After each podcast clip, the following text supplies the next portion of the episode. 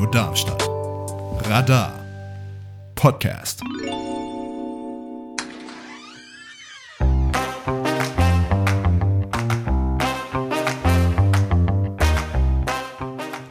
Hier ist das offene Haus bei Radio Darmstadt. Internet und Flugblätter sind gut, Radio ist besser. Viel Spaß mit der nachfolgenden Sendung. Ein Abend, 16 Stationen. Das ist die Nacht der Ausbildung. Hier geben Unternehmen einen Ausblick für Interessierte, um auf die Ausbildungsmöglichkeiten aufmerksam zu machen. Eine Ausbildung machen könnt ihr auch beim Klinikum. Und da freue ich mich, Denise Lehmann am Telefon zu haben.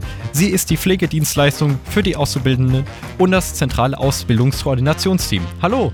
Hallo Leon, grüß dich. Äh, Stell dich doch mal kurz vor. Genau, also ich bin ähm, Denise Lehmann, bin Pflegedienstleitung am Klinikum Darmstadt, bin für unsere insgesamt 180 Auszubildenden ähm, der Generalistik ähm, zuständig und für unsere jedes Jahr ähm, beginnenden Krankenpflegehelferausbildung. Da haben wir immer acht Plätze und ähm, stehe in enger Verbindung mit unserer Berufsschule, dem Bildungszentrum für Gesundheit, um unsere Auszubildenden in der Theorie und Praxis gut durchzuschleusen. Mein zentrales Ausbildungskoordinationsteam besteht aus acht Mitarbeitenden, ähm, die eben die Auszubildenden in den verschiedenen Settings ähm, gut durch die Ausbildung begleiten und auf die Prüfungssituationen auch versuchen vorzubereiten. Die Antwort auf was ist das Klinikum scheint ja irgendwie offensichtlich, daher stelle ich mal die Frage anders.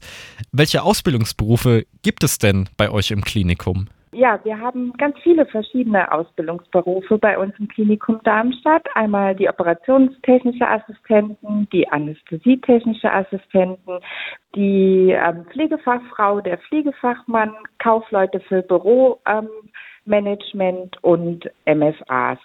Die einjährige Ausbildung, die wir jedes Jahr anbieten, beginnt immer im August und das ist die Krankenpflegehelferausbildung. Gibt es denn wirklich eine strikte Trennlinie zwischen jetzt der Pflegebranche, die ihr bedient, und der Gesundheitsbranche, die ihr bedient? Pflege findet man nicht nur im Krankenhaus, die findet man auch in der ambulanten Versorgung, in den Langzeitsettings, also in den ähm, Langzeitpflegeheimen ähm, gibt es ähm, die Pflege vertreten und deswegen ist ja die Ausbildung geändert worden oder in die in der Kinderkrankenpflege und ähm, daraufhin hat man ja die Ausbildung zur Pflegefachfrau, Pflegefachmann eben generalisiert. Das heißt Altenpflege, Kinderpflege und Gesundheits- und Krankenpflege fällt jetzt unter einen Decknamen Pflegefachfrau, Pflegefachmann.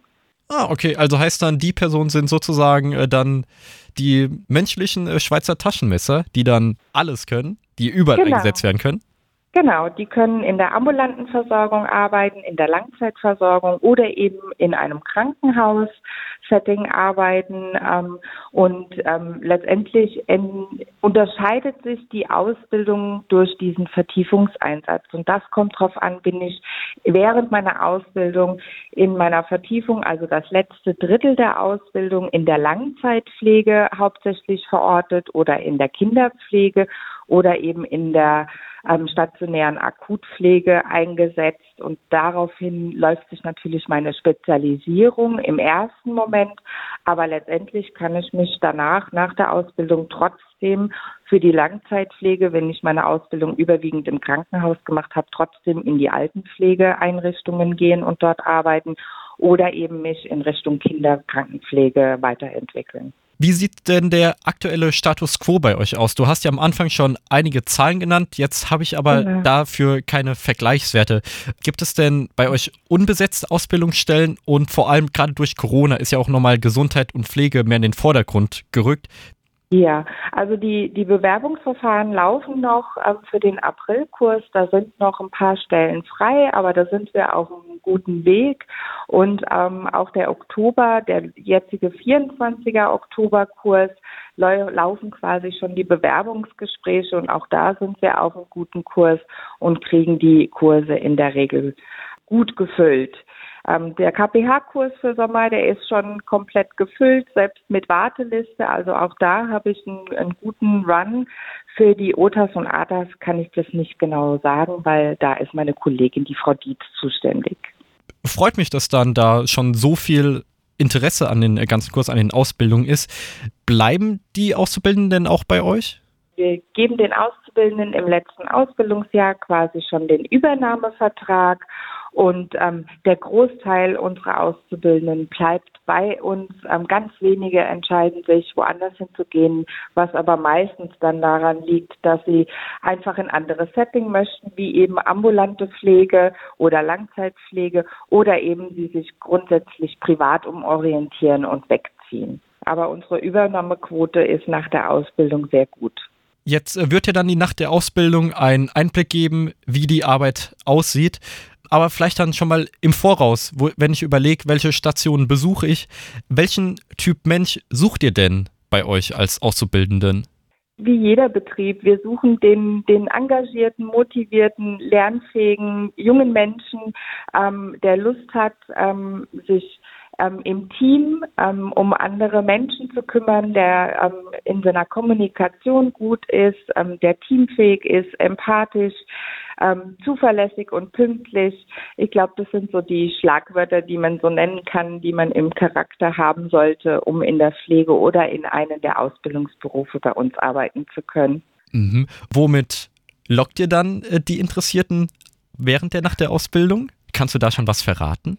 Wir geben den jungen Menschen einen Einblick darin, wie es ist, sich als alten Menschen fortzubewegen. Also wir haben einen Simulationsanzug, der das Alter simuliert, im Hören, im Sehen, ähm, im Bewegen. Wir werden unseren berühmten Room of Horrors aufbauen, also wo man eben Pflegefehler oder Fehler in einem Patientenzimmer oder am Patienten eben finden muss und gucken muss, was fällt einem auf, was sollte so nicht sein und was kann besser sein. Ähm, wir werden ein Operationsgerät aufbauen, wo die ähm, jungen Menschen mal probieren können, wie kompliziert es ist, ähm, wenn man da selber am Operationstisch steht und operieren muss. Und wir haben ähm, die zwei Leitungen unserer Intensivstationen akquirieren können, wieder dieses Jahr, die mit ihrer Reanimationspuppe parat stehen und einfach Tipps und Tricks zur Reanimation, Notfallsituationen und so weiter geben. Und noch vieles mehr. Aber alles möchte ich nicht verraten, sonst ist es ja nicht mehr interessant. Äh, klar, es soll ja noch Anreize geben, dann bei euch im Klinikum äh, vorbeizuschauen. Was erhoffst du dir, beziehungsweise das Klinikum allgemein denn als eine von 16 Stationen bei der Nacht der Ausbildung? Ich freue mich immer auf interessante Gespräche mit den Schülern und die Aha-Effekte, die dann ganz oft kommen mit, ach, das wusste ich gar nicht und ach, das ist ja total interessant und kann man bei euch auch ein Praktikum machen. Und ähm, ja, das ist jedes Jahr immer wieder schön, mit den jungen Menschen ins Gespräch zu kommen. Sind das denn nur Schülerinnen und Schüler, die zu euch kommen? Nee, es sind auch manchmal interessierte Eltern oder Eltern, die, die ihre Kinder begleiten und ähm, sich auch dafür interessieren, weil ihre Kinder sich vielleicht schon für den Beruf interessieren und gucken möchten, wie ist es denn am Klinikum Darmstadt, was bietet das Klinikum Darmstadt ähm, im Rahmen der Ausbildung und wie sieht denn der eigentlich schon festgelegte Traumberuf meines Kindes denn in der Praxis aus? Also auch da kommen wir immer in gute Gespräche mit den Eltern, die sich, ähm, ja, die ihre Kinder begleiten und ähm, sich viel auch für die Berufe interessieren. Ach, das ist schön. Und äh, wenn wir jetzt nochmal dann aus eurer Sicht da auf die Nacht der Ausbildung blicken, hat es denn für euch bereits einen Mehrwert gehabt? Also habt ihr feststellen können, dass tatsächlich eure Präsenz bei der Nacht der Ausbildung zu neuen Ausbildungsverhältnissen geführt hat?